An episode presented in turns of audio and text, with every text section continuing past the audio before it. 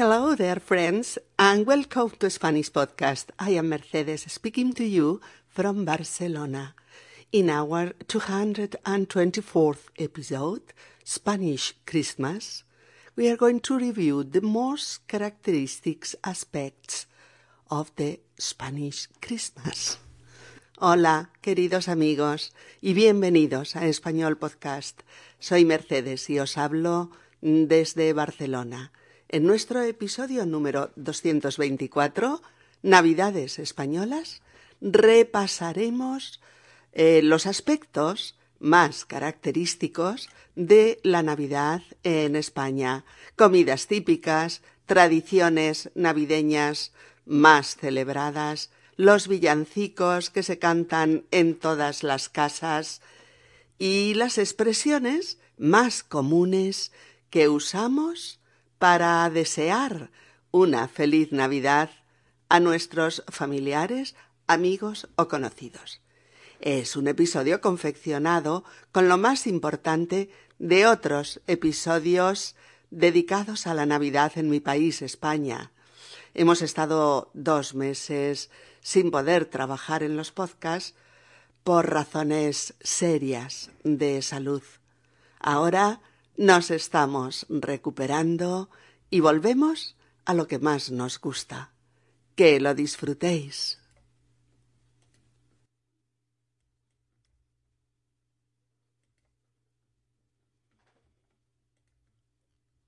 Sé que muchos de vosotros conocéis la tradición española de la lotería de Navidad, pero es probable que otros muchos pues no sepáis de lo que hablamos. Mirad, la lotería, lotería es L-O-T-E-R-I-A.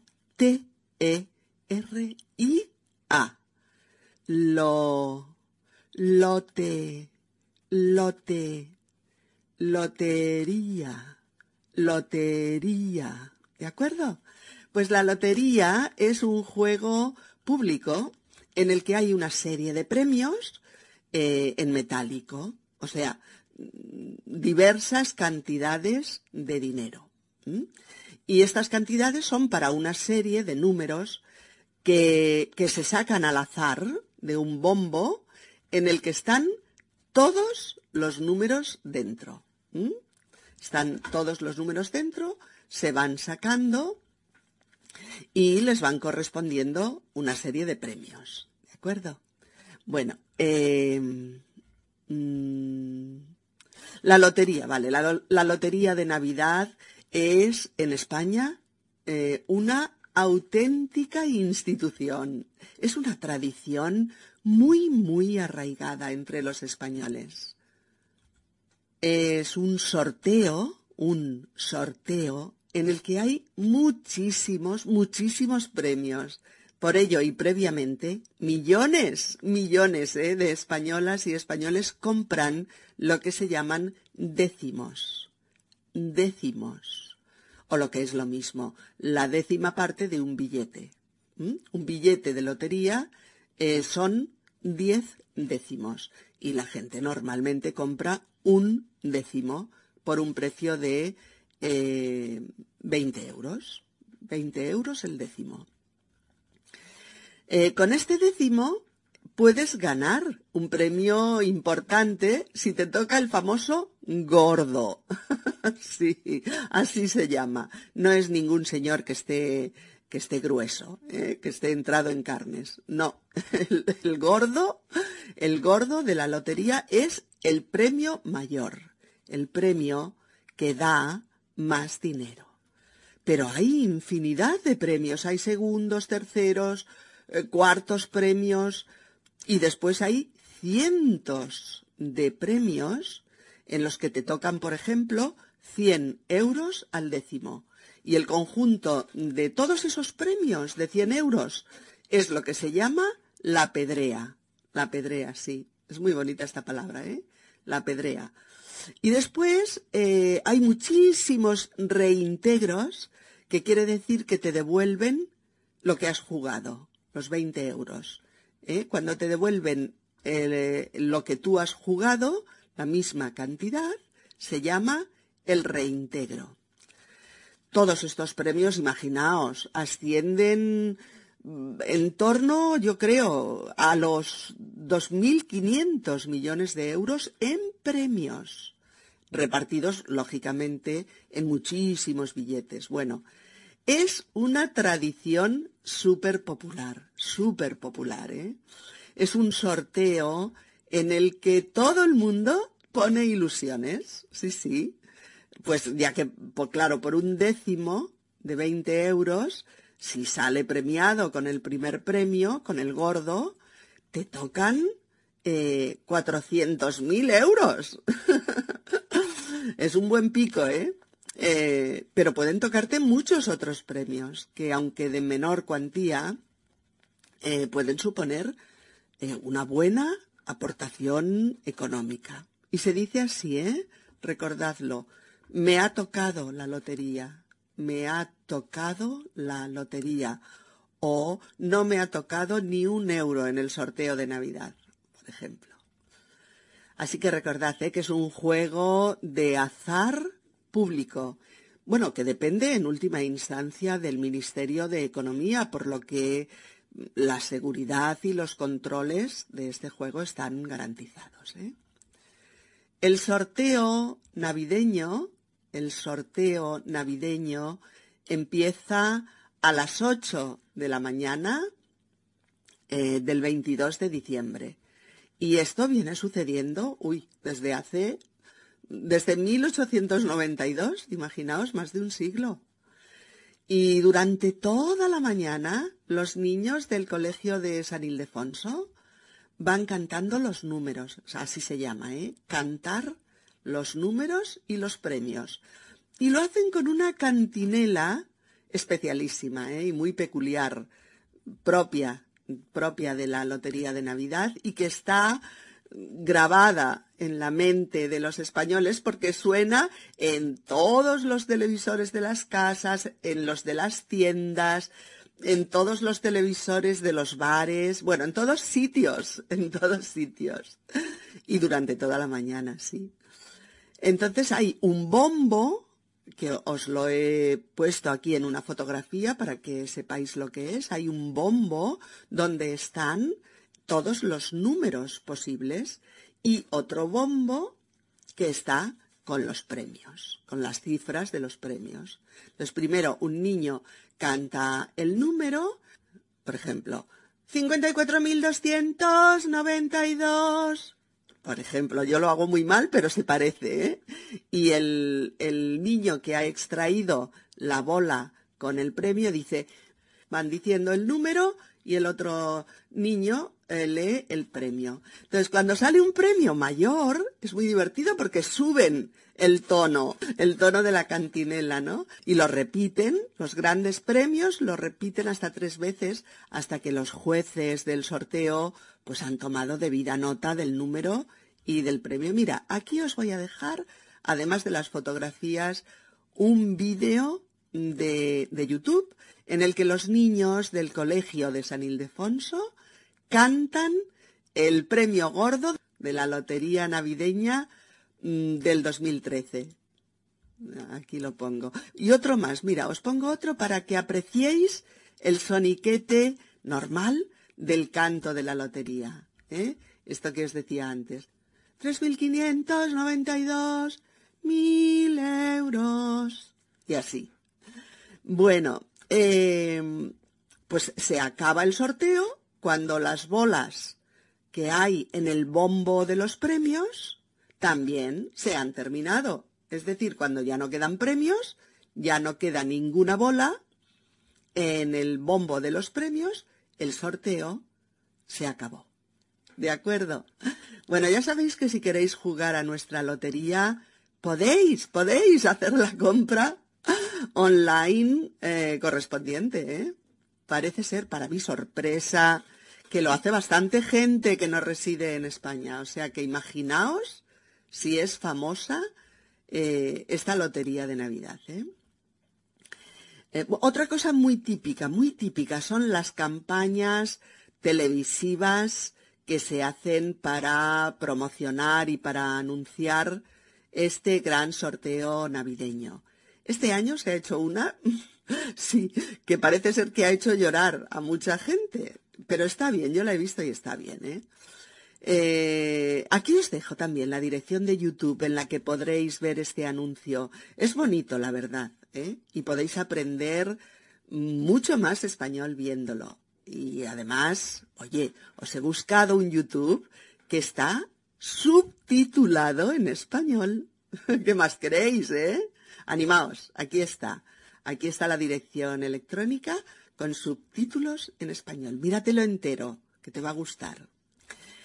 Eh, es que es verdad, la Nochebuena, todo junto.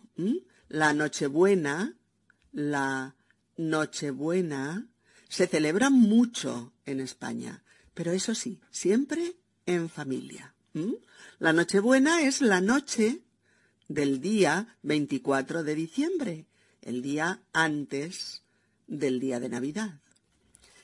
Y, los menús de y los menús de Nochebuena son muy variados. Eh, eh, realmente sí que dependen, desde luego, de la zona de España donde nos encontremos, pues será uno u otro, ¿eh? pero son muy variados.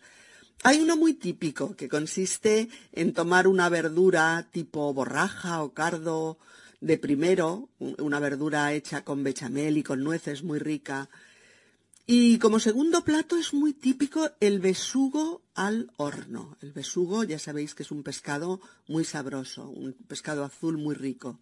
Besugo al horno. Y también otros pescados ¿eh? que se cocinan al horno y quedan muy buenos. También es muy típico comer gulas. Gulas en Nochebuena. Bueno, las gulas pues son el sustituto de las angulas, que están carísimas que no se pueden comprar. Y, con este sucedáneo de las, de las angulas, pues se ha logrado un producto bastante rico, ¿eh? y que todo el mundo acaba consumiendo con ajitos, con guindilla, y la verdad es que están muy ricas, ¿eh? están muy buenas. Aquí os dejo fotos del pastel de verduras, fotos del besugo al horno y también de un plato de gulas al ajillo, para que podáis eh, ver con claridad cuál es cada producto y podáis aprender mejor el vocabulario. Bueno, en muchas casas también se come marisco en Nochebuena.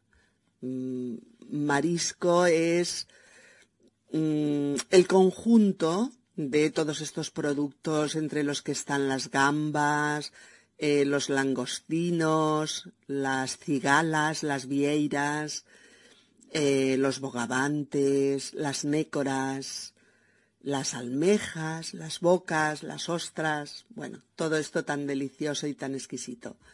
Pues en muchas casas se come marisco, pero en casi todas las casas cuando se come más marisco variado es el día de Navidad. En la comida del día 25 de, de diciembre. Marisco que a veces es fresco, a veces es congelado, que se puede hacer hervido, alguno a la plancha y, y, que siempre eh, todo el mundo le hace muchas alegrías porque es un, un plato riquísimo. Bueno, también suele haber, eh, bueno, esto que no, que no lo olvide, platos platos de jamón, eh, jamón serrano, jamón de jabugo, depende del bolsillo, mm, que hace las delicias de todos los comensales. Y después el segundo plato, el día de Navidad, pues varía, varía de, de unos sitios a otros, pero muchas veces es un plato de carne asada, que puede ser pues cordero al horno, cochinillo al horno, eh, pavo relleno o solomillo de cerdo al horno, por ejemplo, con orejones secos de, fruta, o una olla de carne, eh, verduras y hortalizas, o canelones caseros, pues depende. ¿eh? La escena del pesebre es lo más típico y lo más genuino eh, de los hogares españoles en la Navidad. Es verdad que ahora se pone mucho menos que antes, pero aún se conserva la tradición en muchas casas. Se suele poner pues una mesa con un mantel sobre el que se va a reproducir la escena del nacimiento del niño Jesús en el pesebre de Belén, según cuenta la tradición cristiana. El pesebre recibe todos estos nombres, fijaos. El pesebre, el Belén, el portalico de Belén, el nacimiento o la natividad, el pesebre, el Belén, el portal o el portalico de Belén, el nacimiento o la natividad. Eh, los más conocidos mm, y usados, no obstante, son el Belén y el pesebre. Siempre se dice el Belén o el pesebre. ¿Y cómo se hace? Pues se hace con pequeñas figuritas, figuras pequeñas, ¿eh? pequeñas figuritas de barro, de plástico, bueno, de madera, de lo que tengas. Entre las que está la escena del nacimiento en un pesebre, con el niño, con el niño Jesús en un jergón de paja, entre San José y la Virgen, a un lado una mula y al otro el buey, y el ángel de la Anunciación arriba, sobre el niño. Suelen ponerse también los tres reyes magos, Melchor, Gaspar y Baltasar, montados en sus camellos, llegando al portal de Belén para ofrecer al niño sus ofrendas, oro, incienso y mirra, y adorarle. En el Belén también hay figuritas de, de, pastorcillos que llevan sus humildes regalos al recién nacido, regalos como queso, leche o, dulces hechos por ellos. Hay también un molino con su molinero, un campesino arando el campo, eh, una lavandera que lava su ropa en el río. Bueno, las, las figuritas pueden ser incontables. Depende de cuántas tiene cada familia o de cuántas has podido conseguir. Yo todavía me acuerdo cuando era pequeña y poníamos un pesebre en mi casa eh, en el que hacíamos las montañas nevadas con carbón usado, fijaos, con carbón. Y sobre el carbón echábamos polvos de talco para crear la nieve. el río lo hacíamos con papel de plata recortado en forma de río. Y por supuesto salíamos al campo a buscar musgo fresco, verde, precioso, para tapizar toda la mesa como si fuera un escenario natural. Qué recuerdo tan maravilloso. Otra de las preciosas tradiciones de las Navidades en España. En la Nochebuena o en el día de Navidad o en Nochevieja incluso, se cantan muchos villancicos. Villancico es V I L L A N C-I-C-O-S. Villancicos. Se cantan muchos villancicos en las familias, acompañándose muchas veces pues de las sonoras panderetas y de las peculiares zambombas. La Nochevieja es la última noche del año, la noche del 31 de diciembre. Y eso es lo que pasa en todas las ciudades y pueblos de España. Hay una serie de gente que se reúne, eh, por ejemplo, en la plaza mayor de la ciudad o, en una plaza emblemática eh, elegida por los ciudadanos, pero donde haya un reloj y donde se oigan las campanadas, claro. Y allí la gente despide el viejo año que termina y le da la bienvenida al nuevo año que empieza con el ritual de las uvas. El ritual de las uvas. Y eso es lo que pasa también en la práctica totalidad de las familias españolas que despiden el año y que es el, año que se va y saludan al que viene con el ritual de las doce uvas de la suerte. ¿Y en qué consiste este ritual de las doce uvas que sabemos que solamente se lleva a cabo aquí en España?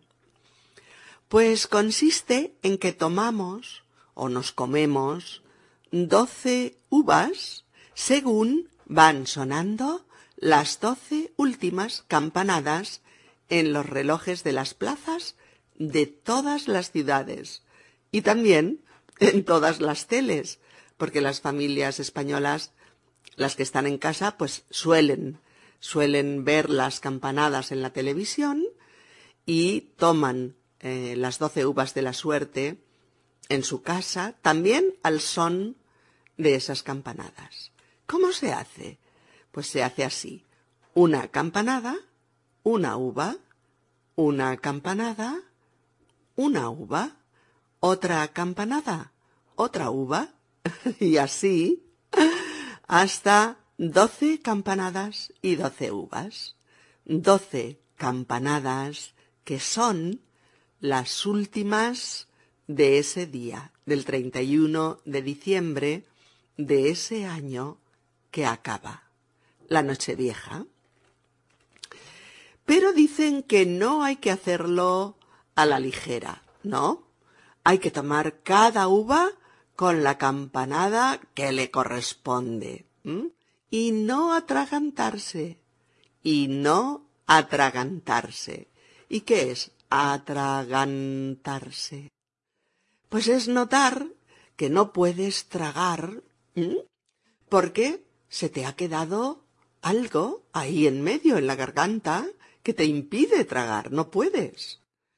Claro, si te comes las uvas pues muy deprisa o muy despacio, o estás riendo o hablando o lo que sea, es posible que unas cuantas uvas no quieran pasar para adentro y te atragantes, claro.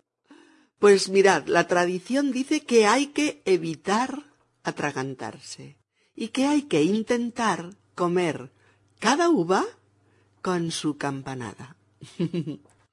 es así, es así como se convierten en las doce uvas de la suerte.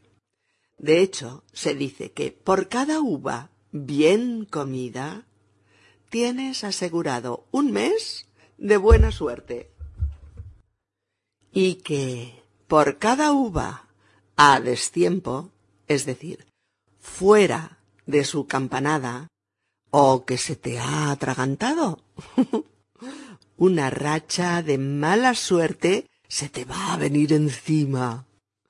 Ya por si acaso las pelo, sí, sí, sí, pelo las uvas y les quito las pepitas.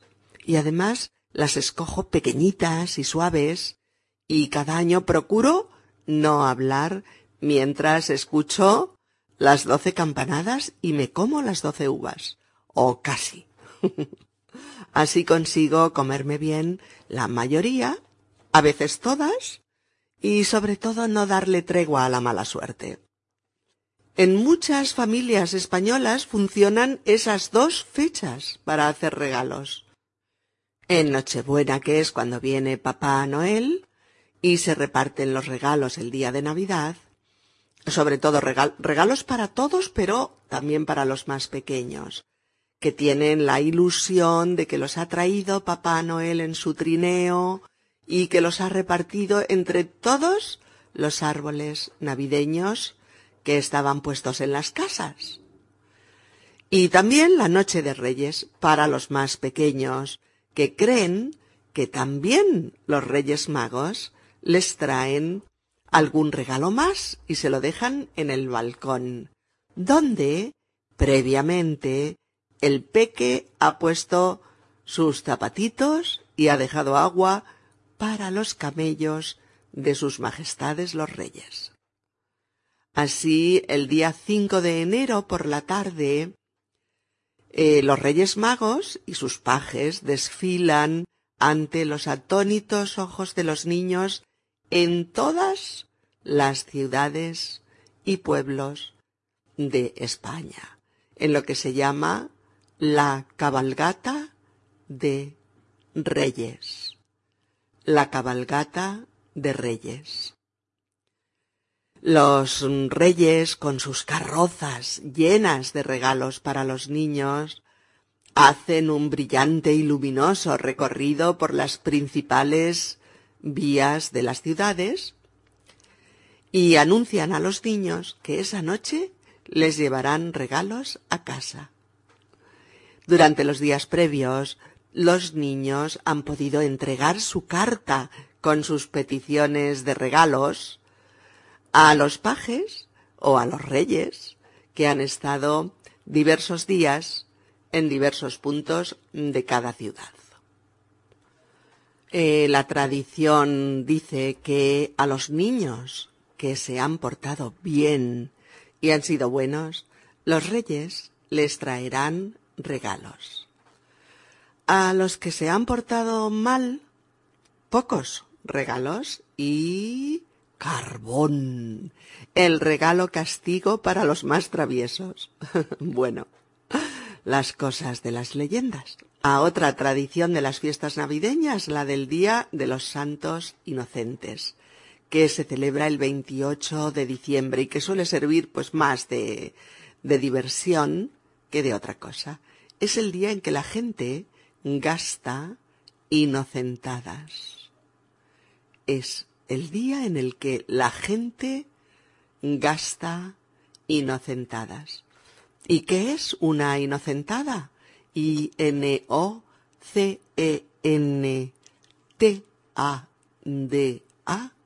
Ino, inocen, inocenta, inocentada. ¿Qué es una inocentada? Pues una broma o un chasco, un chasco que se le da a alguien justo en ese día, el 28 de diciembre, llamado eh, el Día de los Inocentes. Bueno, la inocentada más típica es la de colgarle a alguien en la espalda un muñeco de papel, sin que se dé cuenta, claro, hasta que alguien le avisa de que lo lleva colgando y todo el mundo se ríe. Hay otras inocentadas como son, por ejemplo, cambiar por la noche la sal por el azúcar, para que todos por la mañana se pongan sal en el café o en el chocolate y se lleven el gran chasco. Los niños son especialmente aficionados a tocar el timbre de los pisos por los que van pasando y salir corriendo después a todo meter. Hay quien se levanta y cambia la hora en todos los relojes de la casa, incluido el de los móviles, ¿eh? el de los teléfonos móviles, provocando el caos y, y la sorpresa total de los inocentes que han caído en la trampa. Hay artículos de broma también que se pueden comprar para, para la ocasión, como por ejemplo los polvos pica pica, que si los echas en mitad de una reunión, pues provocarán cientos de estornudos en los asistentes. O, por ejemplo, la mano falsa de silicona, que al darla a alguien eh, se le queda colgando en la suya, pues con el correspondiente susto, claro. También se hace mucho lo de asustar a alguien saliéndole de pronto de detrás de una puerta o similar y con el grito correspondiente que hace que al otro, bueno, se le hiele la sangre en las venas del susto. O, o también se venden chicles picantes o las flores que echan agua a la cara de quien las huele. o las bombas fétidas, que son terribles. Las bombas fétidas se tiran por ejemplo, en un lugar cerrado, y propagan un insoportable olor a huevos podridos, os lo aseguro. Un olor nauseabundo. En fin, son incontables y hay infinidad de posibilidades de gastar o de hacer una inocentada. Es cierto que siempre se reivindican inocentadas que no sean pesadas, ¿no? Que no sean bromas de mal gusto o que acaben en disgusto directamente, ¿no? Las inocentadas tienen que ser simpáticas, eh, divertidas, sorprendentes, pero no bromas pesadas o crueles o de mal gusto. En esos casos, la verdad es que pierden su esencia peculiar de algo divertido, ¿no? También es bastante, bastante divertido eh, el hecho de que suelen darse inocentadas en los medios de comunicación. Eh, las radios, los periódicos o las televisiones suelen dar noticias falsas, eh, sorprendentes, ¿no? O surrealistas, o increíbles para, para gastar su propia inocentada. Evidentemente, al día siguiente dicen cuál ha sido la inocentada, ¿no? Por ejemplo, el año pasado, Steven Spielberg anunciaba que rodaría un remake, un remake de Tiburón. Al día siguiente declaró que era una inocentada. o en mil, uy, desde hace mucho, en 1986, un periódico parisino anunciaba que la Torre Eiffel, nada menos, la Torre Eiffel sería derribada para poner en su lugar un parque de atracciones Euro Disney. Imaginaos las reacciones de nuestros amigos franceses ante tal información. Bueno, al cabo de unas horas, todo el mundo sabía que era una inocentada, claro. Seguro que Internet, por otro lado, está lleno de inocentadas famosas, ¿verdad? Seguro. El día 1 de enero, el primer día del año nuevo, que se le llama así, el día de año nuevo, el día de año nuevo, en el que en este caso van a comer familias juntas y también podrán degustar pues una típica comida del periodo navideño, con platos de jamón, croquetas, canapés y después cordero asado al horno. Eh, claro, en todas las comidas de Navidad se pueden tomar buenos vinos españoles. Y también, como no, brindar, brindar con cava o con champán, sobre todo con los postres, eh, con los turrones y con los mazapanes, haciendo entonces un brindis por la buena salud, el amor y la buena suerte. Este tipo de fórmula es muy usada en las felicitaciones navideñas en español. Una expresión directa como feliz Navidad, felices Pascuas, felices Navidades, felices fiestas o buenas fiestas. Y la expresión de un deseo que acompaña a la fórmula invariable y que puede adoptar diversas formas. Este deseo, ¿eh? como en que lo pases en grande, que pases unas buenas fiestas, que te encuentres a gusto con la familia, etc. Usando estas frases de expresión de deseos eh, empezadas con que y seguidas de subjuntivo, tales y como hemos trabajado ya en varios podcasts anteriores. Venga, repasemos las fórmulas de felicitación de la Navidad. Feliz Navidad. Felices Pascuas, felices Navidades, felices fiestas, buenas fiestas. Muchas veces se añade la felicitación para el año nuevo. Feliz Navidad y próspero año nuevo. Felices Navidades y buen año. Felices fiestas y buena entrada de año. O feliz año nuevo, pasada ya la Navidad. Y en la expresión de nuestros deseos caben todo tipo de fórmulas lingüísticas o de expresiones propias de estas fiestas, como que paséis unas buenas fiestas. Esto se usa mucho, ¿eh? Que paséis unas buenas fiestas. Que paséis una feliz Navidad. Por escrito eh, solemos decir más cosas, como por ejemplo, que la paz y la alegría reinen en tu hogar. O que la Navidad haga tus sueños realidad.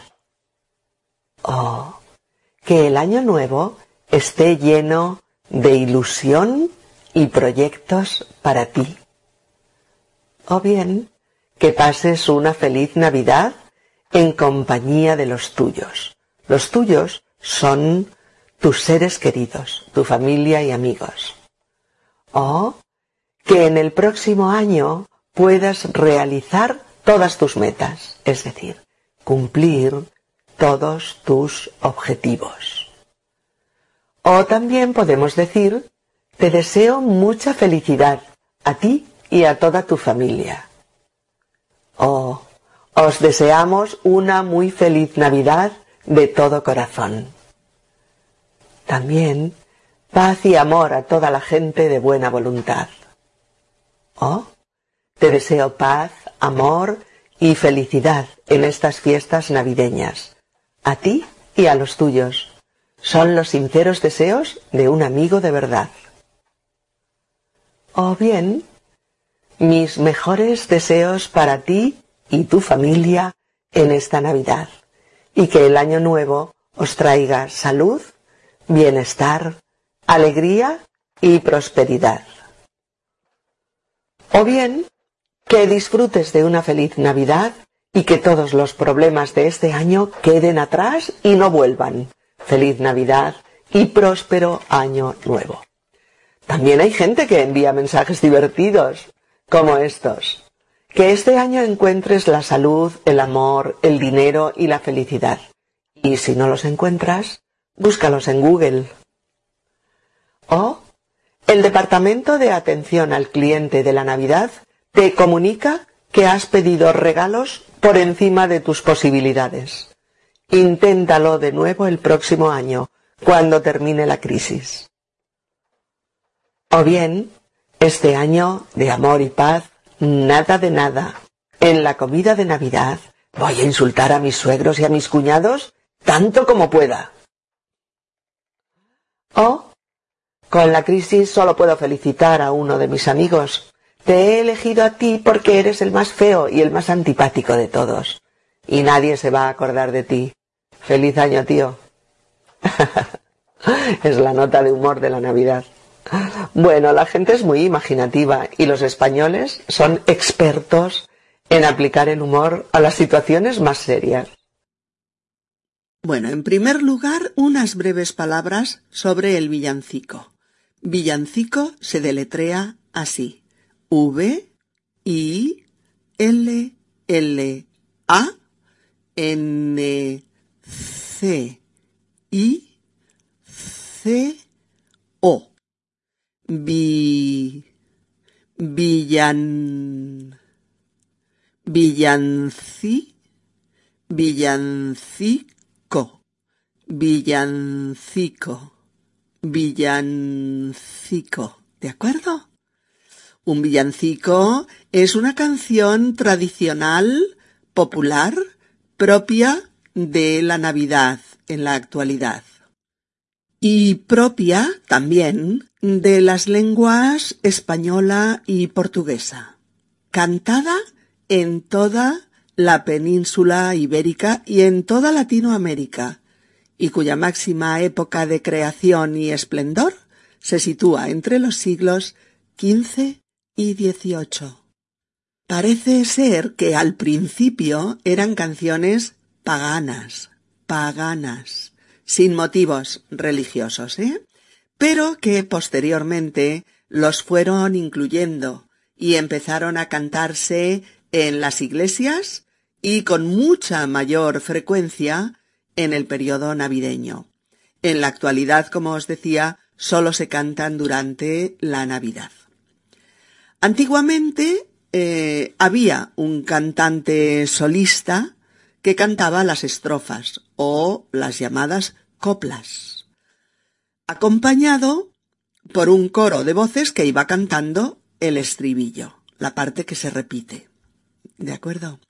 Los villancicos están basados en formas poéticas muy básicas y con estructuras rítmicas muy fáciles de reproducir y además muy arraigadas en las canciones populares de celebración. Un dato curioso que hay que saber es que en un principio, antiguamente, el villancico cantaba, fijaos, temas satíricos, temas de humor que ridiculizaban algo o a alguien, temas críticos con el poder, etc. De hecho, la palabra villancico se deriva del nombre que se le dio a las canciones populares cantadas por los villanos. Villancico, villanos. Villancico, villanos. Los villanos eran los habitantes de una villa, un pueblo. Canciones entonces que solían cantar pues los campesinos y los habitantes de las antiguas villas en las celebraciones y que, como ya hemos dicho, no trataban sobre temas religiosos. Los primeros villancicos trataban fundamentalmente sobre temas locales de la villa, así como también podían ser canciones amorosas, críticas, eh, sátiras y burlas, ¿sí? En ese tiempo eran polifónicos, polifónicos, es decir, se cantaban a varias voces. Entrado el siglo XVI, se empiezan a componer villancicos para una sola voz y se empieza a introducir la temática religiosa. En la segunda mitad de, este siglo, el clero, dándose cuenta del arraigo popular de estas canciones tradicionales, las incorpora a sus cánticos de celebración en las iglesias, eligiendo entonces los de motivos religiosos. Por ello, incluso hoy día hay muchos villancicos de tema religioso, pero también hay otros en los que se combina el tema religioso con algunas coplas llenas de humor, y algunos otros los menos, es verdad, en los que podemos encontrar letras totalmente al margen de los temas religiosos. Eh, en el siglo XVII el villancico se ha hecho enormemente popular. Es la época de esplendor en la que se componen muchísimos villancicos y se establece cada vez más el contraste entre las coplas, una voz, y el estribillo, varias voces, en su composición. Se cantaban en varias celebraciones religiosas, pero en el siglo XVIII quedó relegado a la Navidad. Y parece ser que en este periodo empezó su declive. En los países de habla inglesa, el mismo fenómeno musical y poético recibe el nombre de Christmas Carol. Carol era el baile popular no litúrgico, cantado y bailado en celebraciones, pues como el final de la cosecha o también la Navidad. Se cantaban de puerta en puerta y se pedía una pequeña aportación económica a quienes escuchaban el villancico. Bueno, también aquí en España se celebraba esta tradición y se pedía el famoso aguinaldo. Eh, la pequeña aportación económica se llamaba el aguinaldo, de puerta en puerta, cantando villancicos. El villancico ha llegado hasta nuestros días como una canción tradicional, popular, eh, de contenido eminentemente religioso, asociado a la celebración de la Navidad en la península ibérica, en España y Portugal, y también, claro, en la práctica totalidad de los países latinoamericanos, en los que hay una cultura amplia y rica de este tipo de canción de celebración. Y ahora vamos a cantar uno de los más populares, Ande, ande, ande, La Marimorena. Tremendamente conocido y cantado en millones de familias españolas en Navidad y repetido y oído por todos sitios, en grandes almacenes, en calles decoradas de Navidad, en radios, en teles. Se oye mucho y es muy cantado. Y su título es Ande, ande, ande, la marimorena. Y la letra dice así. Ande, ande, ande, la marimorena. Ande, ande, ande, que es la noche buena. Ande, ande, ande, la marimorena. Ande, ande, ande, que es la noche buena. Y la copla dice en el portal de Belén hay estrellas, sol y luna, la Virgen y San José, y el niño que está en la cuna. Todos le llevan al niño, y yo no tengo que llevarle. Le llevo mi corazón que le sirva de pañales. Ande, ande, ande, la marimorena. Ande, ande, ande, que es la noche buena. Esta noche es Nochebuena y mañana es Navidad. Dame la bota, María, que me voy a emborrachar. Y si quieres comprar pan más blanco que la azucena, en el portal de Belén, la Virgen es panadera. Y finalmente la última copla, en el portal de Belén hay una piedra redonda donde Cristo puso el pie para subir a la gloria. Pastores, venid, venid para verlo nunca visto en el portal de Belén el nacimiento de Cristo. Ande, ande, ande, la marimorena. Ande, ande, ande, que es la noche buena.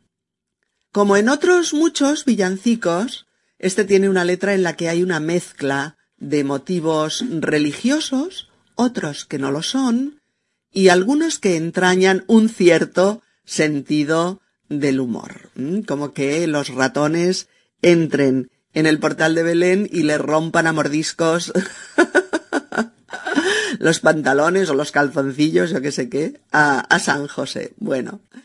Pero mucha gente se preguntará cuál es el origen de este estribillo tan peculiar.